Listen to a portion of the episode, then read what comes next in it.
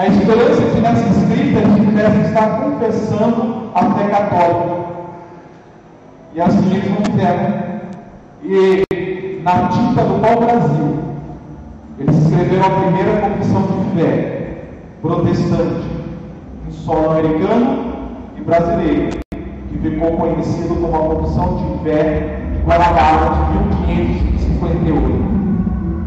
Dois anos depois eles entregaram, assinaram a confissão de fé, e quando leram e viram a divergência que eles tinham com os católicos, os cinco pegos, foram enforcados, na verdade quatro, porque como naquela colônia não existia um, a pessoa que precisa vestido, e um deles assim fazia, preservaram a vida dele, mas posteriormente também foi torturado e morto. Foram enforcados e tiveram seus corpos jogados em cima do penhasco. Por confessar e não denunciar de maneira nenhuma o que de fato cria em Cristo Jesus. Vamos orar. Senhor, que nesta noite nós possamos entender qual de fato é o compromisso da nossa igreja, enquanto igreja local, enquanto igreja batista, líder, baseada no discurso de Cristo. E quem são os perseguidos por causa da justiça? E assim nos incomodarmos e comovermos conosco que sofremos a perseguição mais especial aos que estão campos mais hostis, envolvendo-se como igreja local, ou até mesmo individualmente, com a fé cristã, e se necessário ser perseguido por causa desta, que assim sejamos, e também nos envolver com aqueles que são perseguidos. Em nome de Jesus. Amém. Então, no decorrer deste mês, nós estamos falando um tema específico do que significa ser igreja, visto que nós estamos no mês de agosto, comemoramos 14 anos de líder, é um momento oportuno para nós pararmos e pensarmos e refletirmos o que de fato queremos ser como igreja. Nós temos feito isso desenvolvendo o sermão da montanha. No primeiro domingo, nós falamos de uma igreja que sirva aos movimentos sociais baseado no versículo 1 e versículo 2 do capítulo 5 de Mateus. Semana passada, baseado no versículo 3, versículo 4, versículo 5, versículo 6, falamos como a igreja deve servir os conflitos existenciais, baseado nas bem-aventuranças do número 1, 2, 3 e número 4. E hoje nós veremos como a igreja local deve servir os perseguidos espirituais. E isso faremos lendo a quinta, sexta, sétima e oitava bem-aventurança, que é do versículo 6 ao versículo 12, o qual peço que você leia comigo.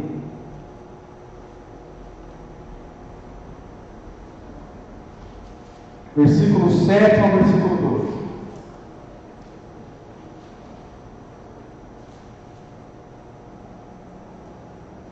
Irmãos, eu peço para vocês um minuto de paciência agora, que meu tablet acabou a bateria, eu vou transpor tudo o que eu preciso para o celular.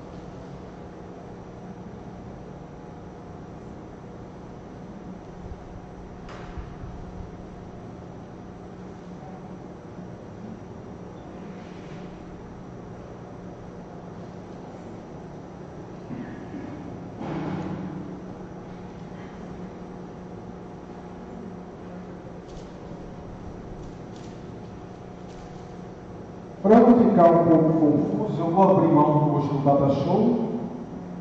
Ficarei só com as escrituras abertas realmente aqui.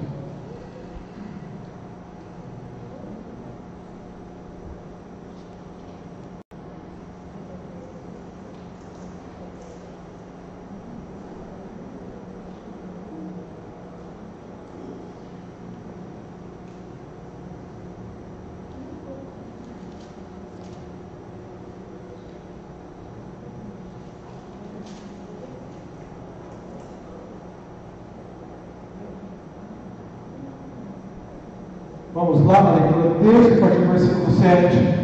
Diz assim: Bem-aventurados os misericordiosos, ou seja, aquelas pessoas que têm um coração movido com compaixão pelo outro. Mas essa compaixão não é uma compaixão que todo ser humano pode ter ao outro pelo seu sofrimento mas é uma compaixão espiritual. Você olha para a pessoa e vê a necessidade espiritual que existe na vida daquela pessoa e se comove com aquilo.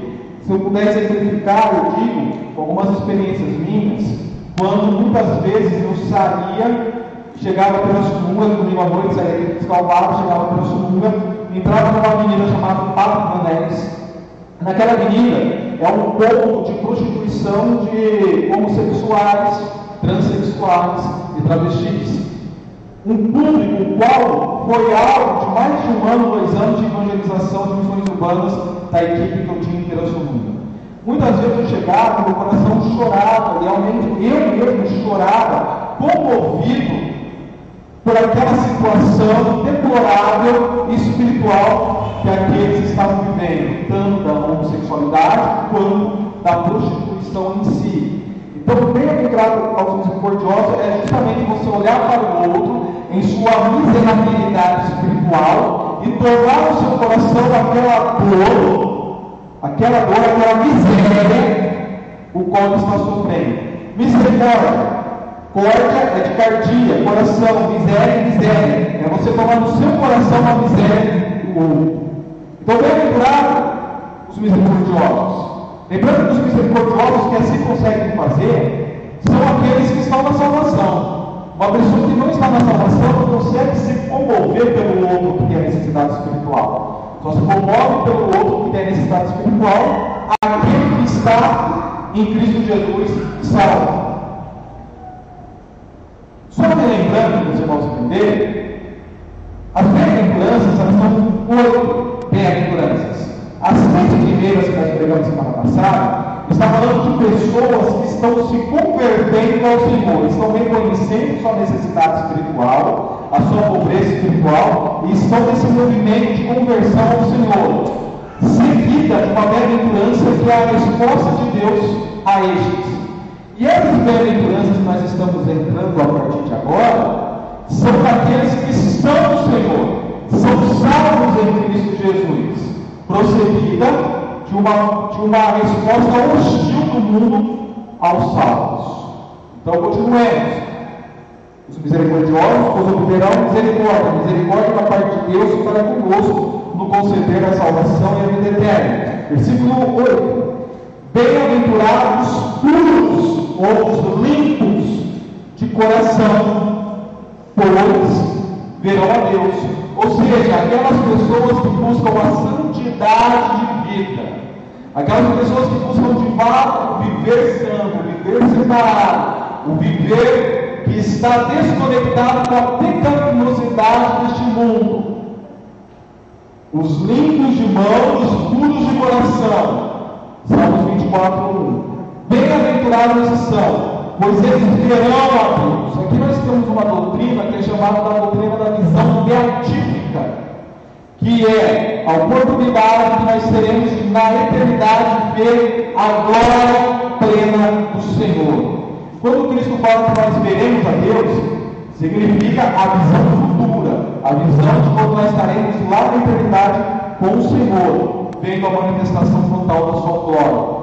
Não que nós não possamos hoje sentir e participar da sua face e desfrutar da sua presença. Mas o texto está falando de algo realmente futuro. Versículo 10. Logo, Bem-aventurados os pacificadores. Quando o texto diz aqui bem-aventurados os pacificadores, ele está falando daqueles que trabalham em terceiros setores, em ONGs, ou que promovem justiça social, que fazem movimentos para aniquilar as guerras no mundo. Não é isso? Está falando daqueles que foram alvos da paz de Cristo em seu coração e transmite esta paz aos outros. A paz a qual excede todo entendimento em Cristo Jesus.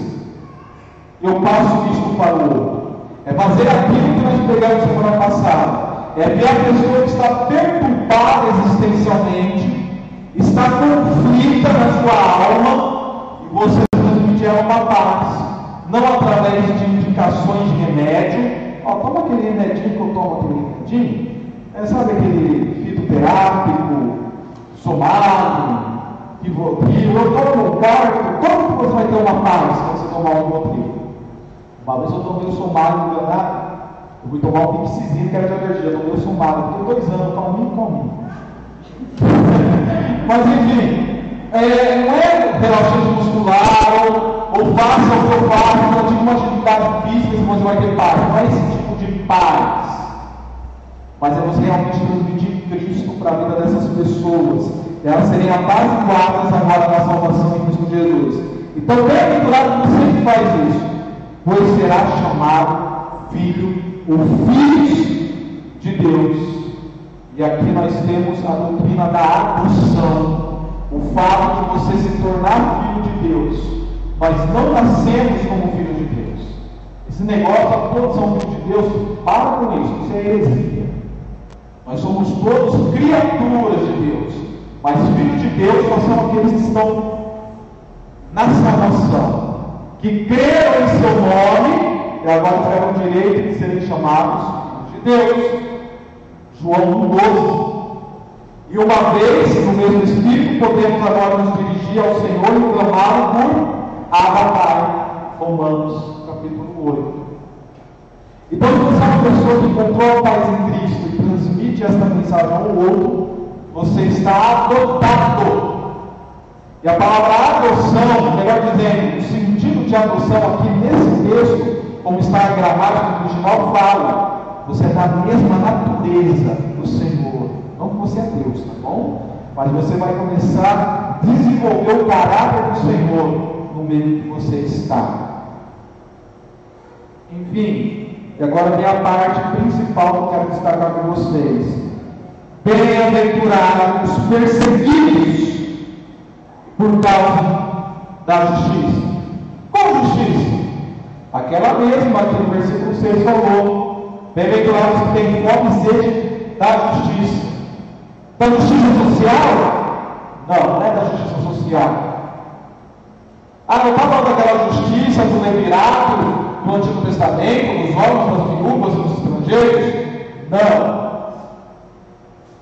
Então, que justiça é? A justiça que nós vemos a punição para aqueles que precisam de punição. Por exemplo, os governadores que roubaram na pandemia e que não serão punidos. Eu quero que eles sejam punidos. É essa justiça? Não, é essa justiça. Não é a justiça no sentido jurídico também. A justiça aqui é está atrelada àquilo que nós chamamos da doutrina da justificação da salvação, do ato de você ser salvo. O performance de justiça é o performance que seja de uma salvação em alguém, que é Cristo Jesus. E quando fala que você é bem-aventurado porque você é perseguido por causa da justiça, é porque você é perseguido devido ao anúncio da justificação que há em Cristo Jesus, da salvação que há em Cristo Jesus. Mateus não está se preocupando em falar da promoção da justiça social. Mateus não está se preocupando em falar da justiça jurídica. Não. O livro de Mateus, escrito pelo publicano Mateus, o de Mateus, ele tem escrito para judeus, ele tem a preocupação de mostrar a natureza do reino de Deus ou o reino dos céus, ou o reino de Cristo. Essa é a preocupação de Mateus. Mostrar o Messias. O Messias que os judeus esperavam no Velho Testamento. Que viria tanto como servo sofredor, mas como o rei também. Mostrar que mesmo que eles não conseguissem enxergar fisicamente Cristo como rei, ele era o rei esperado. Essa é a intenção de Mateus: mostrar o reino e o rei, que é Cristo Jesus. Por isso que ele vai apontar várias profecias que se cumprem em Jesus, especialmente os quatro primeiros capítulos. E vai chegar aqui e vai minuciar o sermão do monte. Lucas já não minucia conforme Mateus minucia. Para mostrar a cultura, a natureza do reino de Deus. E é por isso que ele começa a primeira bem-aventurança e ele termina na última bem-aventurança falando: Deus é o reino dos céus. Ele abre as bem-aventuranças, ele fecha as bem-aventuranças, mostrando o reino para aqueles que estão buscando. Então a justiça ela está relacionada com a manifestação do reino e da salvação em Cristo Jesus. E se você é perseguido por causa da justiça, é que você é perseguido porque você está no reino e promovendo o reino. E bem-aventurado por isso.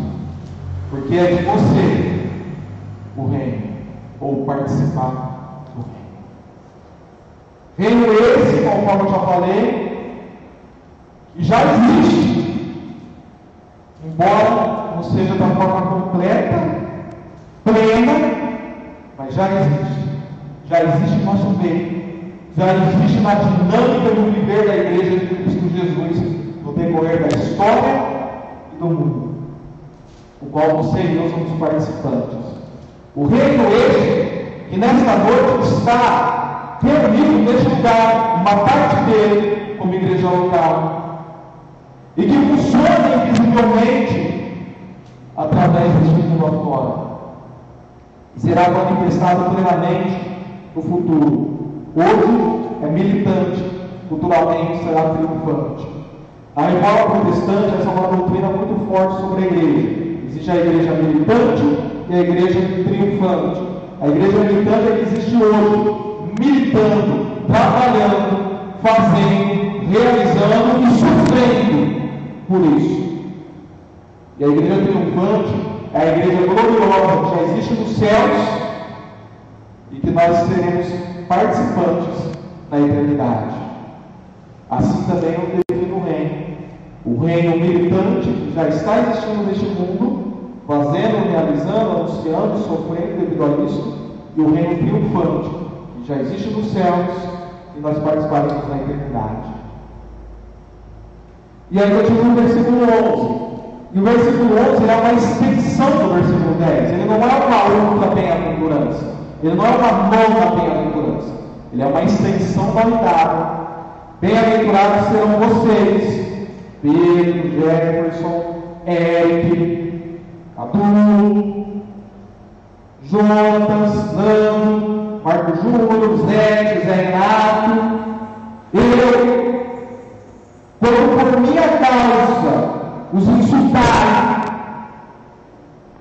os perseguirem, e levantar todo tipo de calúnia contra vocês, ou mentirem para prejudicar cada um de vocês. Até mesmo porque Jesus Cristo falou: Se odiaram a mim, odiarão também a vocês. João capítulo 15. Se a mim odiaram, pelo fato de vocês serem meus discípulos, vocês também serão odiados. Vocês serão odiados pelo mundo. Alegrem-se. Versículo 12. Alegrem-se e regozijem-se, porque grande é a sua recompensa nos céus. Pois da mesma forma perseguiram os profetas que viveram antes de vocês. É só olharmos para o Antigo Testamento e veremos variado deles que foram perseguidos, cerrados no meio provavelmente Isaías, jogado na fornalha de fogo, Sadraque, Mesaque Abednego, ou na cova dos leões, Daniel, e muitos outros que nós poderíamos citar. O próprio João Batista, que nessa ocasião ainda não, mas logo após, teve a sua cabeça cortada. Tudo pelo reino, o anúncio do reino. Ou ainda, podendo citar o texto qual eu iniciei esta mensagem, Paulo, que sofreu de várias formas, tanto existencialmente quanto politicamente, internamente externamente, uma grande pressão, uma grande perseguição devido ao Evangelho. E hoje não é diferente. Ou não era para ser diferente. Hoje nós vivemos algo chamado cristofobia. Na verdade, a cristofobia existe desde o primeiro século da igreja. Estamos expondo Hebreus e nós vemos em Hebreus a perseguição aos cristãos ocorrendo sobre a mão de ferro de Nero. E no decorrer da história, muitas e muitas e muitas histórias nós conhecemos de perseguição. Fala tanto de homofobia, de perseguição aos homossexuais, e de fato existe, não vamos negar, de fato existe homofobia, e nós somos contra qualquer tipo de perseguição. Não somos a favor da homofobia, não somos a favor da perseguição homossexual, somos contra essa prática, somos contra a quem quer viver esse não a pessoa, mas a prática da, dessa filosofia de vida. Denunciamos isso como pecado, mas respeitamos as pessoas e não queremos que ninguém sofra por sua opção. Porém, muito se fala de homofobia, mas isto não é nem um por cento, não é nem uma casquinha da minha unha, perto daquilo que existe chamado cristofobia em toda a história, não no século 21, não no século 20, desde o primeiro século até os dias de hoje, nós vivemos a cristofobia. Aqueles que são perseguidos, maltratados e mortos por causa de Cristo. E essa realidade, ela é muito visível em países islâmicos e comunistas. Países islâmicos e comunistas. Abra parênteses. Comunismo não é socialismo, ok? São coisas diferentes. Por favor, fecha parênteses.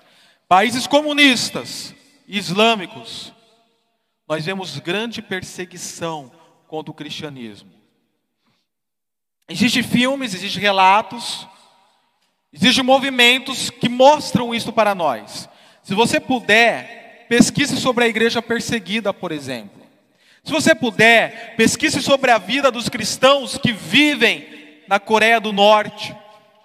E agora na China, onde está havendo uma intensa perseguição do partido, do partido Comunista Chinês contra os cristãos.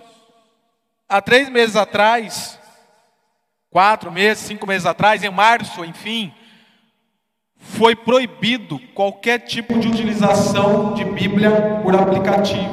Eles bloquearam o aplicativo da Bíblia para que os cristãos que lá estão, especialmente os cristãos chineses, pudessem ter acesso. O livro físico há muito tempo já está proibido. A adoração lá tem que ser imperador chinês, ao presidente chinês do Partido Comunista. Igrejas estão sendo derrubadas, destruídas, pessoas estão sendo maltratadas e mortas, perseguidas por sua opção espiritual, que é o reino de Deus. Mas a cristofobia, ela não acaba, ela não se limita por aí. Esse é um martírio vermelho derramamento de sangue pela causa de Cristo. Mas existe algo chamado martírio branco. É quando você não tem o seu sangue derramado necessariamente, mas você, você sofre alguma retaliação ou perseguição da parte de alguém por questões ideológicas. Quando uma pessoa da sua família vira a cara para você pelo fato de você dizer: eu sou contra a homossexualidade, eu sou contra o aborto, eu sou contra o comunismo, eu sou contra o PT, porque o PT não é uma questão política, é uma questão religiosa, então não tenho problema nenhum de falar isso aqui. Quando eu falo contra o PT, eu não estou falando de questões políticas, ok? Estou falando de questão religiosa, porque o PT não é um partido político, ele é uma seita religiosa. Eu posso abordar isso outro momento com você. Quando você se opõe a isto, pessoas viram a cara para você, familiares não querem mais sentar na sua mesa. Quando você diz não à idolatria, não aos santos, você é afastado dos seus familiares, você está sofrendo uma cristofobia, você está sofrendo uma perseguição martírio branco, mas é uma perseguição. O problema é que nós não estamos dispostos para não querer criar rincha com pai, com mãe, com tio, com tia, com avô, com avó. Eu não me disponho contra eles nessa questão. Eu não prego o evangelho eu não falo de Cristo. Eu não denuncio o pecado, porque eu não quero ser perseguido. Porém, se você está nisto que é chamado de evangelho, o seu chamado é, consequentemente, em ser perseguido. Você tem um chamado em ser perseguido. Você tem um chamado de sofrer as consequências como privilégio crer e sofrer pela causa de Cristo. Você tem um chamado de estar preparado para as pessoas que você mais ama te persiga, vire a cara para você, não queira mais sentar na sua mesa.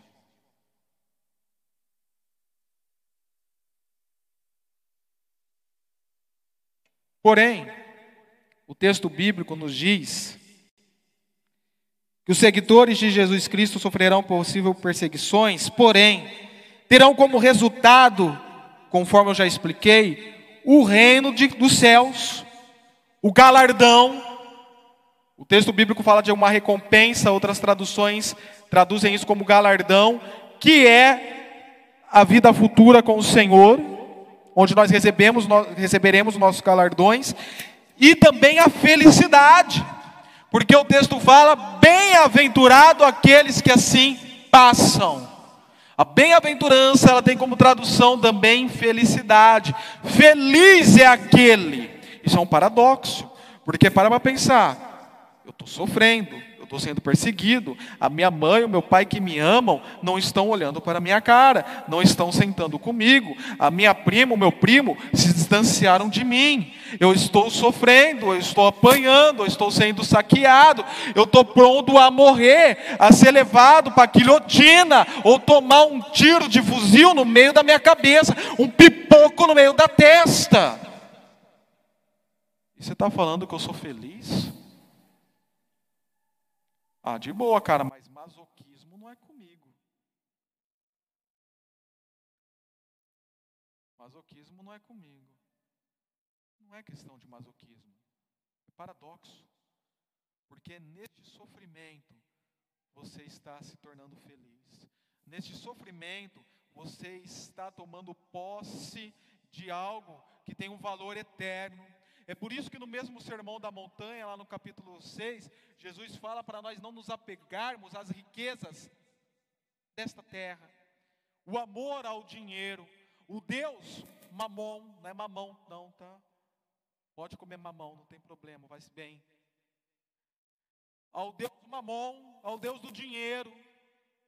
Não se apegue a isto. Se for necessário renunciar à sua casa em Santa Rita, renuncie. Se for necessário renunciar à sua casa aqui, em Descalvado, renuncie. Se for necessário renunciar a todos os seus bens, tudo que você tem, renuncie. Se for pelo evangelho, pelo reino, renuncie. Abra parênteses para que ninguém me entenda mal. Ah, pastor, está falando de vender tudo e dar para a igreja? Não, não, não, não é isso que eu estou falando, não. Misericórdia, tá bom? Eu não estou falando sobre isso. Eu estou falando de você se desapegar disto para bens maiores, onde não tem prazo de validade, onde não corrói e nem enferruja, que é o reino dos céus. Prazeres de ordem eterna, de valores eternos. É por isso que nós somos felizes em meio à perseguição. Estamos apanhando, estamos felizes. Estamos sendo perseguidos, estamos felizes.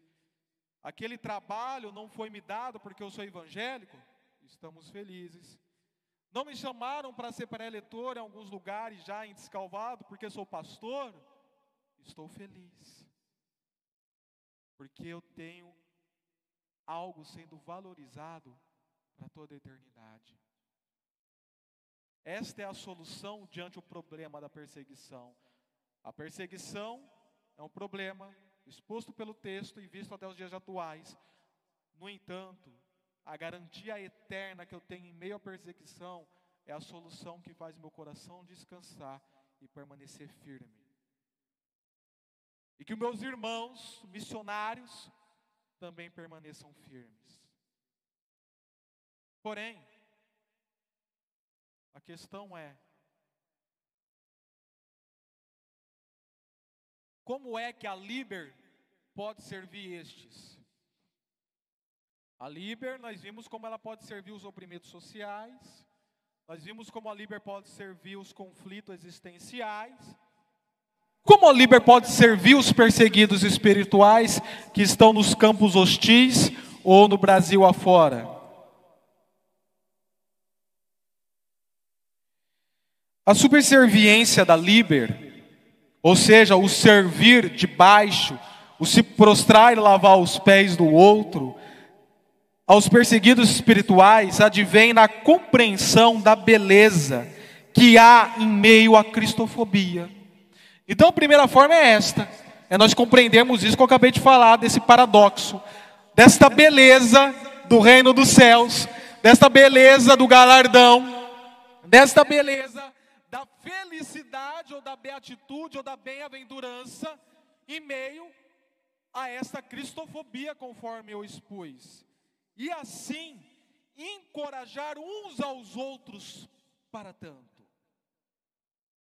Eu enxergo esta beleza, eu compreendo esta beleza, e eu encorajo o meu irmão que está sendo perseguido a permanecer firme, seguro, sem vacilar, sem titubear. Eu tento levá-lo a enxergar também esta beleza, encorajando uns aos outros. Muito mais quando vê que se aproxima o dia. Hebreus capítulo 10, versículo 21. No próprio Hebreus capítulo 10, nós vemos o autor de Hebreus falando como eles agiram, como eles foram mútuos, recíprocos, uns com os outros, no momento do sofrimento, da perseguição. É assim. Algumas ideias que nós podemos desenvolver a partir disto. Primeiro é, primeira ideia é, ou a primeira aplicação, assuma o compromisso do sofrimento. Não fuja. Nós vemos as pessoas fugindo. Não fuja. Se coloque na berlinda. O meu texto favorito de todas as escrituras, conforme eu já citei aqui várias vezes, é Filipenses capítulo 3, versículo 10. Quero conhecer a Cristo e o poder da, da sua ressurreição e a participação no seu sofrimento. Lógico que não é o sofrimento da cruz, não é o autoflagelo, mas é o realmente se renunciar pela causa do reino e estar disposto em pagar as consequências. Sejam elas físicas, sejam elas emocionais, existenciais. Assuma o compromisso de expor o evangelho, de denunciar profeticamente, de falar. Paulo fala para Timóteo o seguinte: pregue a palavra.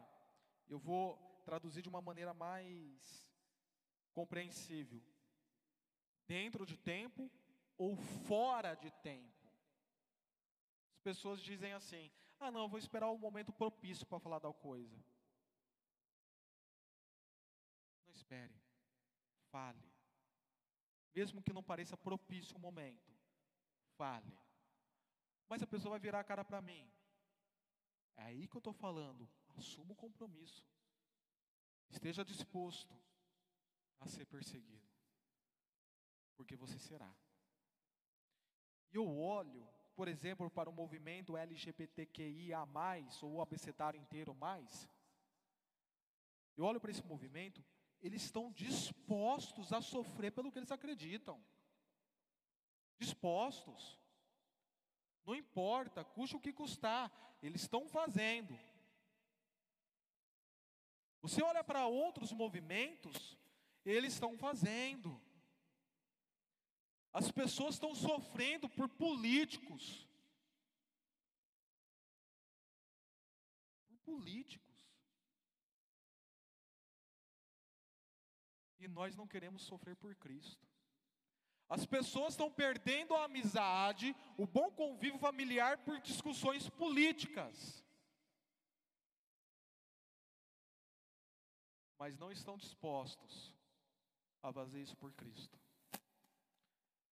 faz pelo, pelo o companheiro do PT, faz pelo presidente, faz por qualquer outro que já passou ou possa vir, porque político afamado, idolatrado, sempre existiu e sempre existirá, normal, mas não faz por Cristo.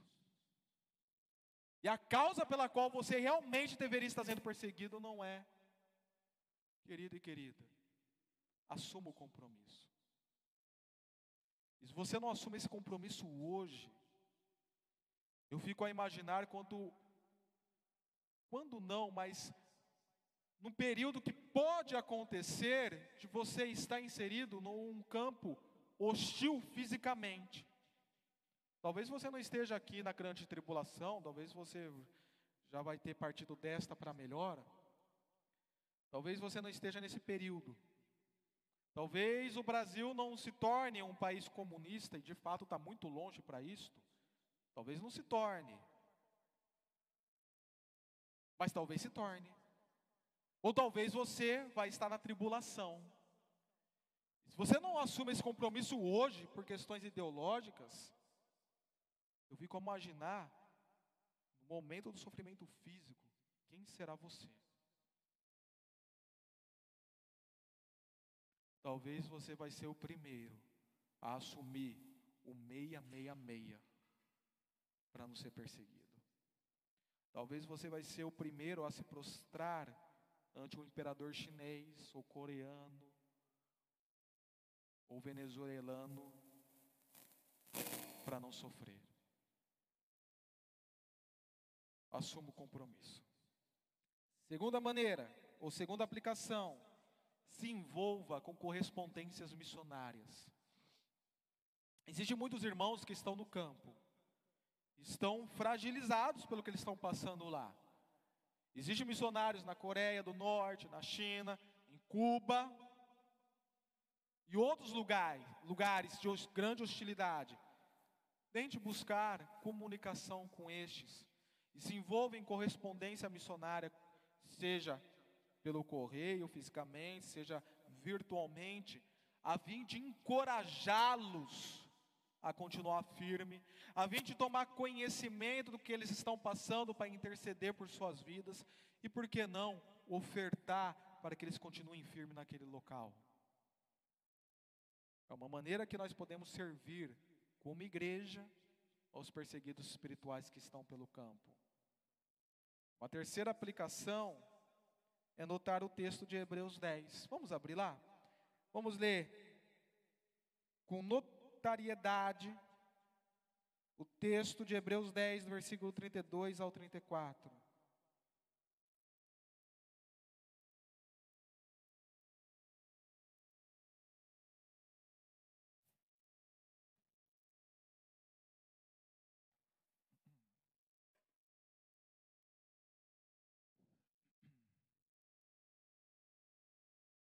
Lembrem-se dos primeiros dias, depois que vocês foram iluminados, quando suportaram muita luta e muito sofrimento.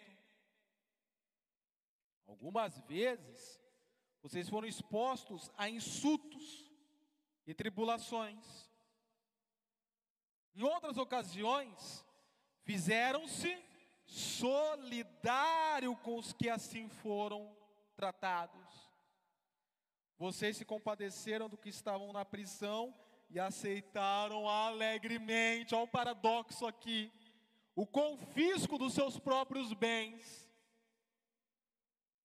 pois sabiam que possuíam bens superiores.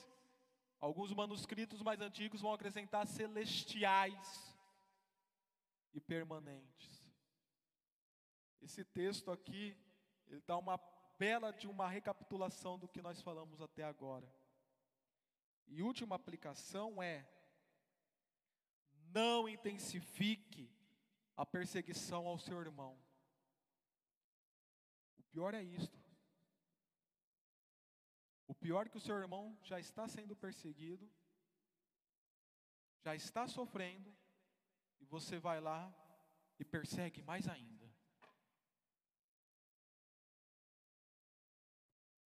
Quem mandou o Jefferson expor a opinião dele? Ficasse quieto, calasse a boca, bem feito.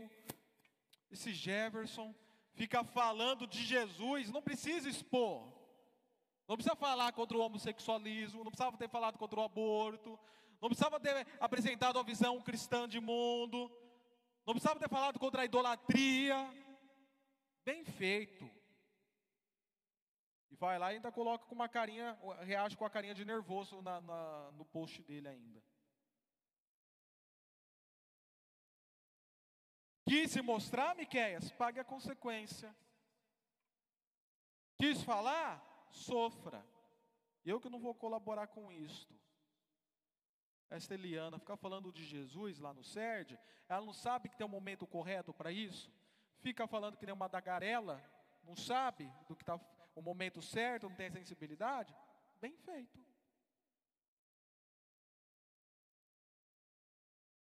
É como você falasse: ah, ele quis ir para a Coreia do Norte, que morra. Quis ir para a China, que sofra. Quis para Cuba, bem feito. Por que não ficou no Brasil pregando o Evangelho? Imagina, imagina um absurdo se você falasse desses irmãos que estão nesses campos hostis. Imagina um absurdo que é isso mas faz igual com aqueles irmãos que estão se colocando na berlinda, quer evangelisticamente, quer eticamente, quer profeticamente, quer apologeticamente. O seu chamado é orar, é interceder, é ajudar, é colaborar, mas não, bate e persegue mais ainda. Querido, você está se levantando contra o seu irmão no reino de Cristo. Não persiga mais ainda. Lógico, nós não vamos ficar apoiando pessoas que dão mau testemunho. Nós não vamos apoiar pregadores do Brasil afora que quando vai colocar um, um vídeo profeticamente fica chamando os ministros de STF de canalha. Isso não é ser profético, isso não é ser ético e nem apologético. Eu ficar chamando Alexandre de Moraes, barrou seu canalha, safado, sem vergonha. Eu não estou falando que nós precisamos apoiar esses camaradas, que esses camaradas, eles está faltando labor e teor bíblico neles. Estou falando realmente do irmão que está se colocando com exposição bíblica, com compromisso sério, com falar sério, e você ainda se coloca contra ele. Não intensifique a perseguição contra aqueles que estão se colocando na berlinda. Pelo contrário, se coloque na berlinda com ele e interceda uns pelos outros. Em nome de Jesus. Essas são algumas maneiras que eu vejo que nós podemos servir aos perseguidos espirituais como igreja. E para concluir a mensagem de hoje, eu já peço que você deixe a sua Bíblia aberta lá em Hebreus 11, que nós vamos ler aquele texto daqui a pouco.